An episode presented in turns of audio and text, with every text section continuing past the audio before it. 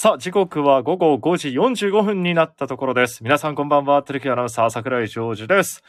今日も福岡市博多区住吉のテレキューから生配信でこの時間、ラジオでファンスポお届けしてまいります。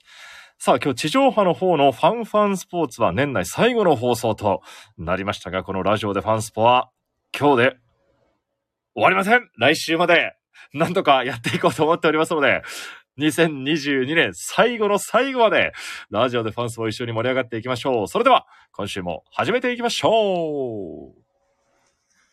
暑い時はテレキューラジオ寒い時もテレキューラジオ家でも外でもどこでも聞けるちょうどいいぬくもりテレキューラジオ世間で言えば今日はクリスマスイブ、前夜祭。みたいな言い方もしますけどもね。そんな日に聞いてくださる方、大勢いると嬉しく思いますよ。はい。そしてそんな日に今日はゲスト来てくださいました。テレキュースポーツ部ディレクター、森敦さんよろしくお願いいたします。みんなも早よどっか出かけなさい。っていう敦さんも、はいなんだかんだもう3週連続ぐらいまだなんかやるの？来てくださってますよね。ファンスポ終わったよ。いや、ファンスパは終わりましたけど、はいラジスポは31までやりますから、はいはいはい。ええ無給ですよ、無給。休みなし。休んでいいんじゃない？いやいやいや、ね、みんな休まない方がいいですよね。ね。ほら、イカの塩辛さんもこんばんは。そして、お、なんかもうアメリカの自由の女神のような絵文字もつけて送ってくださっております。そしてリズムさん、サンタ来るかな？ということで。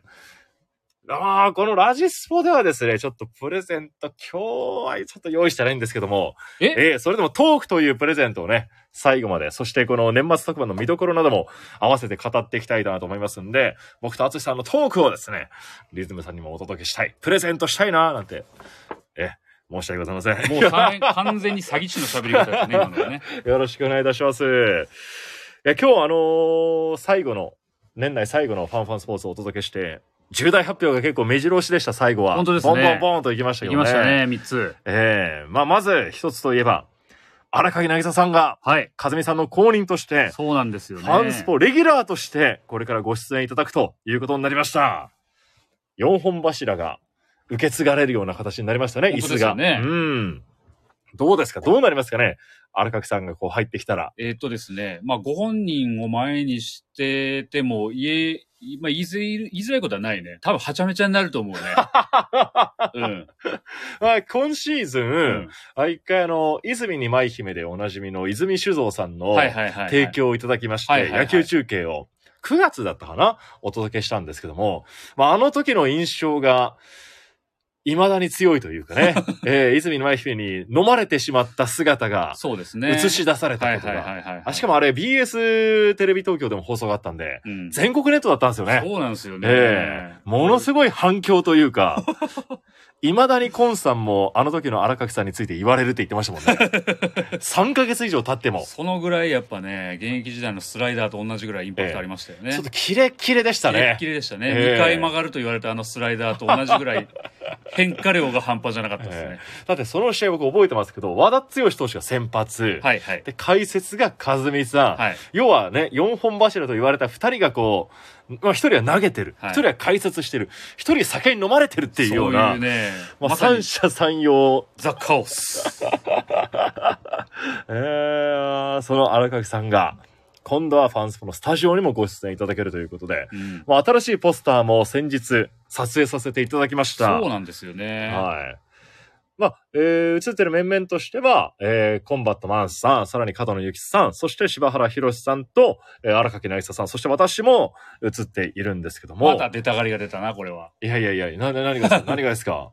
ずいずい前に出ていくから。いやいやいやいや、前には出てないです。僕は一番端の方にこう、そして風見さんのキャラクターも小さく入るとか入らないとか。なるほど、なるほど。えー、えー、えええファンスポ OB として見守っていただくという形になります。お願いしたいですね。ええー、それが一つ。そしてもう一つ、年内最後のファンスポになりましたけど、新年一発目は1月7日の土曜日。えーこれもレギュラー放送とはちょっとまた違う、えーオール VTR の放送にはなりますが、えー藤井投手、又吉投手、津森投手の3人による座談会、新春座談会をお届けする予定だとはい。いうことです。1月7日ですからね。まあ、はいそろそろ正月気分はこう、だんだん抜けてきてるそうですないですけど。も。ええええええまあ、また週末ですから、あの、ぜひ、おいおせちの感覚で。そうですね。はいええちょっと腹休め、箸休めみたいな感じではいはいはいはい見ていただけたらなとほっ思っこりしてていただ。けたらいいですね。はい。そして、そして一番大事なのが、年内まだファンスポというタイトルがつく番組が一つ残されています。うん、実は終わってなかったんですね。そうなんですよ。はい。年末恒例となっております。ファンタスティック大賞2022放送があります何よりこれが一番大事なんですよ、淳ささっきね、ええあのーそのスタジオの方で、ん。うん。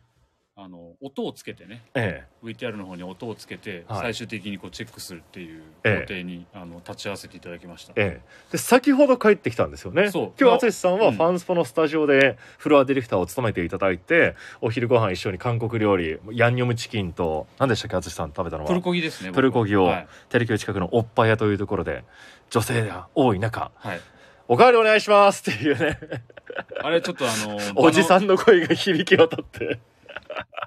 やっぱあの場で、ええすいませんとか言ったらダメなんだね。ちょっと、あの、僕も、周りの目気になっちゃいましたね。そうだね、ええああいうところでちょっとね、自分のガサツさが恥ずかしくなるよね。でもね、おかわり無料って書いてありますから、何も、何もそいけないことをしたわけでもなく、ううん。当たり前のことをしたまでなんですけども、ちょっと店の空気感がね、うん。えー一瞬ピリつきましたね。はい。まあ、インスタでね、あのー結構見てる方もいらっしゃるみたいなので、おっぱいさんは。はい。あのー空気感を分かってる人からしたら、お前ら何をしとんねんと。なぜならね、我々からしてみれば、テレキュー最寄りの韓国料理屋さんみたいなもんですからね。い。うん皆さんそこを求めて、ね、えー見て、写真とか見て、うん映えを見て来る方も多いと思いますけど、我々にとってはどうしたらよかったのかな？チャイチーに手を挙げてればよかったのかな？それ、そうですね。でも気づいてもらえなそうでしたもんね。結構で賑わってましたんで。えー店員さんもテキパキと動いてらっしゃったんで、呼び止めるにはもうああするしかなかったかなとはは思いましたが、うん。それにしてもまあ女性が本当に多くて、カップルもたくさんいそうたで、すね。せいや、イブの、えーおっぱいでしたけども、はいで、そこで飯を食べた後に、淳さんはその年末特番の方の MA 作業っていうんですよね。はいはいはいはい音をつけている静音とかいろいろする作業だったんですけど、静音っていうのは音を整えると書くんですけどねそうです。はい静音でございます。あって、完成したんですか？完成しました。今日、はい。ついにはい。出来たてほやほや。本当です。今だから、あの、担当のね、メインでディレクターやってる高野くんが、うんえっ、と、映像とそのできた音声ファイルをはい。ガッチャンコ一緒にして、ええー最終的なカンパケにしているところでございえ。まうんす。。カンパケというのが一番最後の最後の作業ですからはいはいね。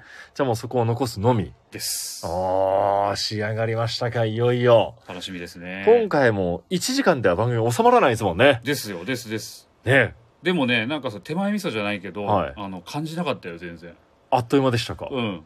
1時間の VTR を見る、プレビューって言うんだけど、はい。みんなで見るじゃない。ええ。やっぱちょっと構えるよね。あ1ー時間あるのか。まあこれからこんだけ見るのかっていうのは思いはありますよね。構えるけど、ええすぐ終わった。おー、ということは、うん。これは、なかなか、皆さんも、ブリブリに楽しめるやつなんじゃないですか？ねえ、ハードル上げちゃいましたけど。いやいやいや、でも本当にね、あっという間の、えっ、と、えまあ、CM とかもね、挟むけどね、うんえっ、と、70分あるのかな、枠がね。え、えいや、本当になんか、パパパパパパーって見れちゃうようなねえ。。うん、うん、うん。次何次なんだなんだみたいな。ええうん。藤本ホークスの初年度、1年目の名場面だったり、うん。新プレーだったり、はいはいはい様々な出来事をこう振り返っていって、はいはいはい。で、部門ごとにいろいろ表彰をしてって、そうなんですよ最ね、後大賞を決めるっていう、はいはい。えーことになってるんですけども、はいこれ毎年恒例の構図にはなってますけども、はい部門としては、エンターテイメント部門、はいエンターテイナー部門、うん。そして神業部門、はい。そしてシンプル。新プレー部門の3つがあります。うんで、この表彰は、ちょっと私も行かせていただいて、全部いったよね。表彰3部門は行かせてもらいました。そうだよね。はい。めちゃくちゃ常時出てくるもんね。そうですね、うん一番スケジュールが抑えやすい人間だからです。コンさんとかは、まあ、はいはいいろいろお仕事、兼ね合いがあったりするんで、ううもうスペシャルな場所だけこう、うんご担当いただいたりなんかしますけどだって常時でいろいろあるじゃない、報道のニュースとかさ、はい。演芸のええやつとかもあるでしょ、ええいや報道はもうね、ファンタスティックがあるんで、つって。ああ、そう。もうこっち優先でっていうことで。はい。カウントしてないけど、え出演者の総弱で一番長いのは君じゃないのえ。いやいやいやいや。あの、も、もしかしたらありえるだろもしかしたらそうですね。そうだよね。ええええええでも例年ですと、うん高旅っていうのも合わせてやってたんですよ。ああ、そっかそっかそっか。はい。はいはいはいはい。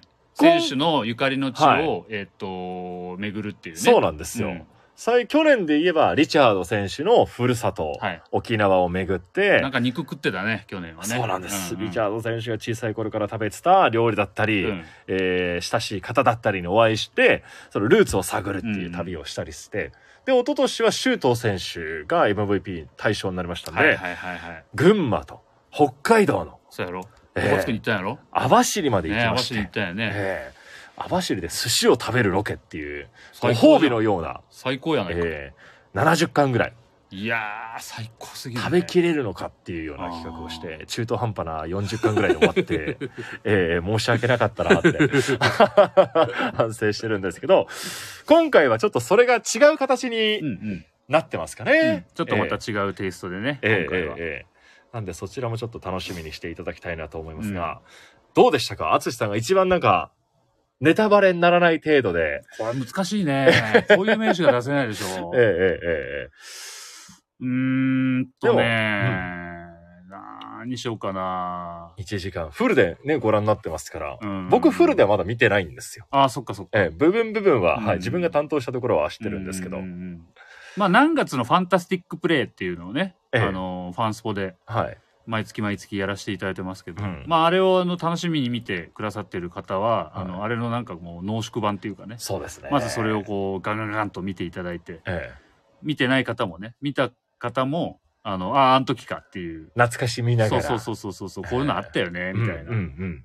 あのことを考えながらね見ていただけるとより今年1年のことが楽しめるしえいややっぱこれネタバレ脳はきついで、え そうですね。うん、ただ、一つ予告が今日流れたじゃないですか。ああそうだね。番宣というかはいはいはいはい。はい CM15 秒素材が流れてわずかに増田修選手がああ出てましたね。歌ってるシーンがちょこっとだけ出てるんですよ。うんうんうんで、あれうんいやいや増田君のパートはすごかったね。増田さんのところはいいですね。うん。ここは一番、み一番、うん、もちろんみ全部見てほしいんですけど、うん。ここはちょっと楽しんでいただきたいかなっていうか、そうだね、ええ。うん。これも全部言うとね、あれだけど、本当増田君ね、地元が、あちょっとほら、もうあかんね。うんうん、それもね、うん、うんそれもちょっと危ないね。増田さんの時にはゲストがちょっといらっしゃってそうなんですよ。ゲてス、トで表彰の時にね、ええゲストにお越しいただいて、こんな人が来てくれるのかと。はい。大物がうん。来てくださってや、、超でしょ。ええ、まさかですよね。多分お忙しいスケジュールだったと思うんですけど、うん。なんとか高野も交渉して、ね。ここのだけは、この日だけはってお願いして、午前中だけはっていうふうにキープしてう、ん。当日のなんか飛行切りだったんじゃない？朝の。確かね。です。当日入ってきてくださって、。ねはギリギリのスケジュールみたいだったね。博多駅にお迎えに行って、うん。でそこからその表彰会場まで、うん。で奇跡のこのツーショットを、いやあれは選手痺れたね、ちょっとね。も喜んでくれてましたね。増田くんで歌でしょ？はい。あああ、もうもうもうもうもうもうもうもうこれはバレてしまいますよ。そんな楽しいものも出てまいりますので、はい29日放送は午後10時から、はい。とねいつもはここも夕方放送だったんですけど、うん今回は夜10時。その日は特に29日はテレキューの自社制作番組揃いです。報道の特番、そして制作番組、この前やってた、あの、カレーの、あカレーじゃない、そうです。ラーメンの、どっちも美味しいけど。美味しいけど、ラーメンの、えーグルメドラフトがありまして、その後、ファンタスティック大賞2020に放送になりますので、29日はずっと、29日はずっと、チャンネル奈良ちゃんで、よろしくお願いいたします。11時ぐらいになったらもうお酒飲んでグダグダになっても大丈夫です。あそこまでは？ギリギリ。いいっすか？最後まで見れる。それぐらいだとおー、確かにそうですね。ちょっと早めにグダグダになってしまうとね。うんそうそうそうそうそう、ええで、10時とかはちょっと怪しい時間帯ではあるから、時期的いや、にも、ね。もう始まってる可能性大ですよ。そうそうそうそう。10時は。うん。ちょっとね、えー仕上がりかけてる可能性があるんで、皆さんちょっとね、そうチェイサーを入れながらね。チェサー入れていただいてその、日は。それがちょっと水多めでうん割っていただいそうてです、ねお湯多めで割っていただいははははては、えーリアルタイムで見ていただきたいですね。ぜひぜひぜひ、えーまあもちろん録画でもねいつのタイミングでも楽しんでいただけるような番組になっているとディレクター一同自負してうん。張り切って作りましたのおで送りしますぜひご覧くださいはい、よろしくお願いいたします。さあ、そして、淳さん。はいホークスの契約公開の方も、はいはい、だいぶ終盤まで来ましたね。そうです。ね明日で大体の選手が終わるんまあ大方ですよ、ね。で揃うのかなええね、ええええうんうんどうですかここまでの今シーズンは2位という結果になったこともありまして、うん。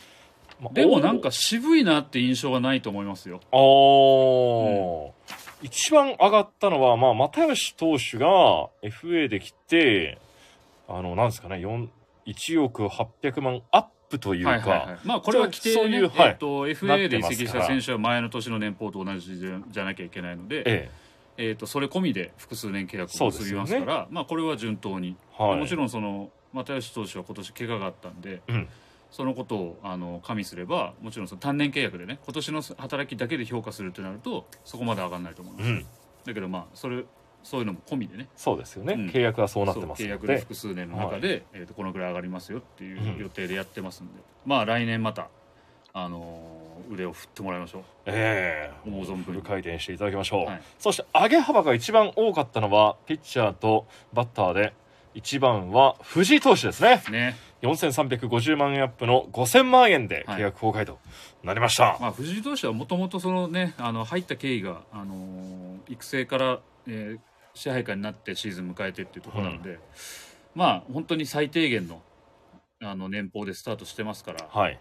えっ、と一軍の参加報酬っていうのがあるんだよね。最低年俸として認めて1500万っていうラインがあるんだけど、はいえっと彼は今シーズンは年俸がその上がらない状態であれば、えー、1500万とはい。もともとの650万だっけ？うん。の差額を日割りでもらえる。すごいですよね。日割りで日割りでもらえます。プロ野球選手もらうんですよね。はいはいはい、一軍登録1日あたりですね。差額ええを日割りでえもらえるような、えはい、もう本当になんか最低限度の条件でスタートしてますんで、うん。まあ今年の働きぶりで言ったらそれはそれはもうあのひあの順当どころかねもっと上げもっともらってほしいっていううん思うぐらいだと思いますよ。これが優勝とか日本一になってたらうん。もう一声っていうまあ可能性は十分でしたよね。でもこれは球団史上最高の上げ幅809%アップそうパーセンテージで言うとね。ええでもこれでもなんですかこの12球団の中で1位じゃないんですね上げ幅ってそうっすよ。不思議なことに、うん。もっと上がった方がいらっしゃるっていう。え福森和夫さんは。福森和夫さんはちょっと特殊だったんでね。ええええ本当にえなんかあのハーフシーズンのやすあのほんそれこそ必要最低限のえはい。お給料で契約して、えそっから上がってるんで、ええ。ちょっとまあだいぶ特殊だと思います。うんうんうん。実質イチローさんじゃないかな。ああそうですね、うん。イチローさんが契約900でしょ？ですよね、うんまあそうですね。だって福森さんは1000ですからね。そうそうそう超えちゃってますから。からね。ええ。藤井さんが一番上がって次に上がったのが3400万アップの大関投手。はい。今シーズンはローテーションから始まってうん。大きな手術もありましたけども戻ってきて活躍とはい。いうシーズンでしたが、うん。どうですか？いやでもまああのしっかり評価してもらったんじゃないですか。まああのなんていうか実動期間その病気のことがあったからね。はい。実動期間がフルフルのシーズンではなかなか難しかったけど、うん。まあそれでもこの上がり幅っていうのはなんか最大限評価したんだろうなっていうのはうん。ありますよね。まあもちろん終盤戦間に合わせてあええ。のリリーフで入って。で特にポストシーズンも含めてね結構きついところで投げてるから彼は、うん。まあ、そういう意味ではあの、まあ、来年に向けてしっかりあのこのお金使って準備もしてくださいねっていううん。ところも含めてね球団の期待も表れてると思いますし、えまあ、あの本当に左の先発っていうところえうんチームのねあのウィークポイントでもあるんでうん。あのそこでしっかりガチッとはまってくれれば。ううん。ん和田さんもねそのなんかもう、ま、中六で1年ずっと回ってくださいとかっていうのはちょっとあれだからね、ええ休み休み。本人はそう言わんかもしらんけども。えええうん。あの適度にこう休養を挟んでいいコンディションを維持しながら投げてもらうためにもやっぱり左は1枚どしっとこう1年ローテ回れる人が必要なんで。ええ大竹投手もちょっと移籍してしまいましたから、そうですね。大関投手は来シーズンの先発ローテ入り頑張ってください。2年連続の開幕ローテ。願っております。そしてすいません。2位を間違ってお伝えしてしまいました。大関投手より上がった人がいました。牧原大成選手、そうそうそうだ、ね、3500万円アップでございました。野手最高チームでは現在2位の上げ幅となっております。うん。3500万円アップの8000万円。もうちょいいくかなって思ったんですけど。うん。えっとですね、ええ。単純にその年の評価だけじゃないんですよ。はい。評価ポイントって。あ。の何年も続けてレギュラーでやってる人って、ええっと要はそのまあ簡単に言うとよヒット1本でいくら上がったっていうはい。ヒット1本で何ポイントつきましたでこれねいくら上がりますうんで上がり幅が継続してる人の方が上がるあのあ。1安打の価値が高いのよずっとレギュラーでやってる人の方が、ええそういう査定をしてるわけね少なくともソフトバンクはうん。でえっと牧原選手の場合は、えっと出場機会で今年が一番ねはい。規定打席にあと2うん。2位はちょっとね、あのーなあの起用法違反ではなんとかいったんじゃないかという説もあるけどだってコロナもあったそうそうそうりですから。そうそうそう、ええ。でも終盤ねちょっとなかなかそういうあの個人成績優先の起ええ。用法は難しかったんで、うん。なかなかちょっと気の毒なねあれでしたけど、まあもう本当規定打席に乗ってるぐらいの活躍でしたけど、ああのほぼほぼこれぐらいのね活躍度っていうのは初めてええ。近いので、まあえっ、とポジションを獲得する前もあるし、えっ、と怪我があったりとか、うん。いろいろありましたからもう実質そのなんていうかなフルフルでやって、あのー今年がねこれまでのマックスなんでそれまでの、えっと、評価のベースになるポイントがそれほど牧原選手まだまだ高くないですよああ、そうですね。まだ高くないからうん。こっからですよねガツンと上がっていくの、うん。来年も同じような活躍をしたらそれこそボーンって上がる。もっと上がりますか。うん。まあ、やっぱ3年やって1年前みたいな。うんよく言われます言われますよね。うん。プロ野球の世界って。うん。うん。うん。うん。1回の活躍、1年の活躍じゃなくて、うん。それを続けること。そうですね。そうすると一気に跳ね上がっていくですよね。でまたやっぱり上がるとあの、はい。なんていう期待値っていうかね、えっとこの給料だったらこのぐらいはやってくれるくれるよねっていうバーが上がるからええ。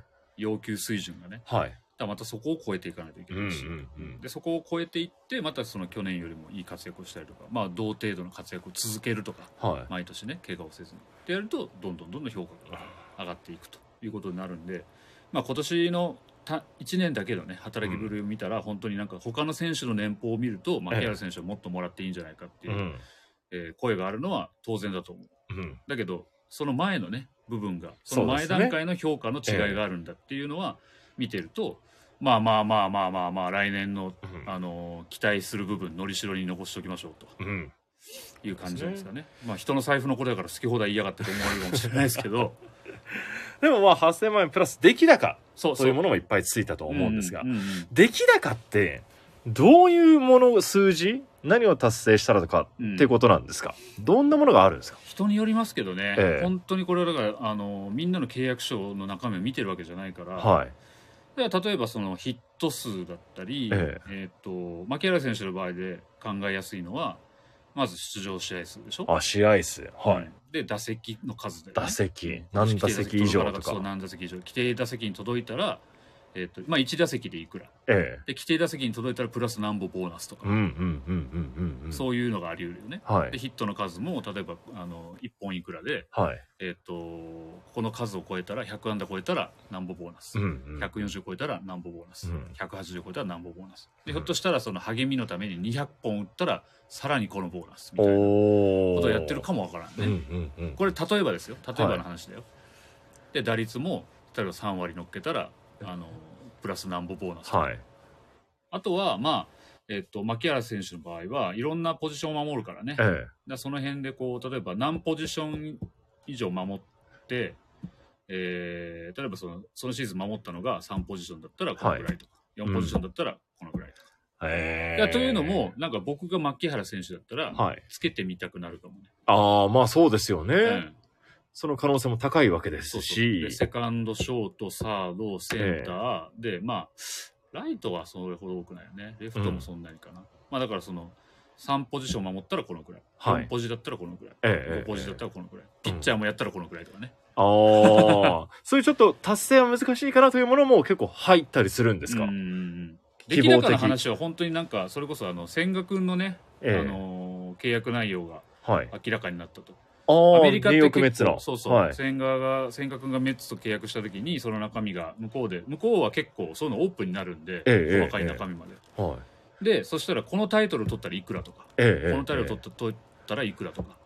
あの細かく規定がありましたよね。確かに書いてありましたね。うん。ワールドシリーズ、えー、なんです、地区、地区シリーズの MVP になったらみたいな、そういうのもありましたよね。うんうんうん結構そういう細かいので決まるんだなって。そうリーグチャンピオンシップ MVP だったかな？確か。えええええとかサイ・ヤング賞を取ったらなんとかとか、はい。あとなんか最優秀救援投手賞。をえええ取ったらええいくらとか。決まってたからね。えでもひょっとしたらだからゴールデングラブ賞をユーティリティのところも作ってくださいよって牧原選手が言ってたのはええ。わりかしそういうのもあるかもね。ああ、ゴールデングラブ賞取ったらプラス何百万っていうボーナスをつけたいんだけど、うん。俺のこのあのユーティリティじゃなかなか、あのどこのポジションでっていうのは難しい。そうなんですよね。けどアメリカメジャーリーグですでにゴールあの向こうでゴールデングラブ賞じゃなくてゴールドグラブ賞だけどね、ゴールドグラブ賞にユーティリティの部門があるから今年から始まりましたもんね。できたから。えでやっぱりアメリカでもそのユーティリティの選手を評価する向きっていうのはあってえうん。必ずどのチームもそれこそもう首位打者とかねタイトル争いに絡むような選手がユーティリティで出ていたりすえ。える状況があるんで、あの一つのそのなんていうかプレースタイルとしてうん確立されてて、便利屋みたいなねその昔で言ったら器用貧乏みたいなはい。ことじゃなくてその時々で例えばこの日はこの日この人が怪我で出れない、うんコンディションが悪いとかうん。もしくは休養日だとか、はいっていうところにうまくはまっていって、えこうチームを回す潤滑油のようにいろんなポジションを回りながらえうん。自分の打席数はしっかり増やしていくっていうね、うんうんうんこういうプレースタイルが確立してるんでうん。でひょっとしたらゴールデングラブ賞ユーティリティ部門に入ったら何百万とかっていう出来高をつけたいのかもわからんね。そうですね。あれだけご了承してますからうね。ん、もしかしただらか、らさお金のためというよりかは自分のね、そうですね励みのために。もう自分の価値を高めるためにってこともありますけどね。えーで、明日が、アメリカのウィンターリーグの方に行ってた選手たちそうですね。ウィンターリーグにが結構中心にはいはいはいはいいや、いよいよ2022年も大詰めになってきましたね。もう暮れですね、本当早いね。ええそして最後お伝えしたいのは明日ですね、都大路があるんですよ。おそうですよ。都大路、はい京都での高校駅伝がありまして、我々実は園芸番組もやってるもんですから、筑紫女学園高校、はいはいはい、園芸でもいつもコラボするんですよ。はいはいはいはい。寄せ植え対決。はいはいはいはい。その高校が3年ぶり、27度目の出場を決めましたんで、イエイ。明日午前中は女子の方から始まっていきますので、5位入賞を目指すということですので、筑女、応援したいなと思っております。ね、復活をこう高らかに。ええいつもね、北九州の方の学校がうん強かったですけどもね、今年は筑紫女学園が出場となりましたので、そちらも応援していきたいと思いますし、男子の方では、福岡第一が出るんですね。そうですね。初出場。あ、そう、初か。初出場と書いてありました。なるほどね。ええなんで、まあ大抵福岡の男子というと大牟田とかそうそうそうなのよ。強いですけども、うん今回福岡第一が出るということなんで、どんなね、風を吹き込んでくれるのか、楽しみにしたいなと思いますよ。勢いに乗ってね、ええぜひ旋風を巻き起こしてほしいですよね。そうですね。まあいよいよウィンタースポーツ、高校サッカーなども始まっていきますし、うんバスケットもありますからそうですね。ね。楽しみだね、ここもね。これも楽しみで、ここも第一ですから。うん。第一とそして大堀。楽しみですよね。そんな楽しみな話題を来週も語っていきたいなと思いますよ。来週は、ラジスポの方でも重大発表が控えているとか控えていないとかですので。ぜひお時間に余裕がある方、イカの塩辛さんをはじめ皆さん聞いていただきたいなと思っております。えらい貯めるやん。そりゃあ、そりゃあ、一周こんな早くは言えませんから。はい。ですので、ですので、また来週31日も放送します。生放送ではないかもしれませんが、お届けしますので、そちらもぜひチェックしてください。まずは29日のファンタスティック大賞2022よろしくお願いいたします。あつしさん今日どうもありがとうございました。メリークリスマス。メリークリスマス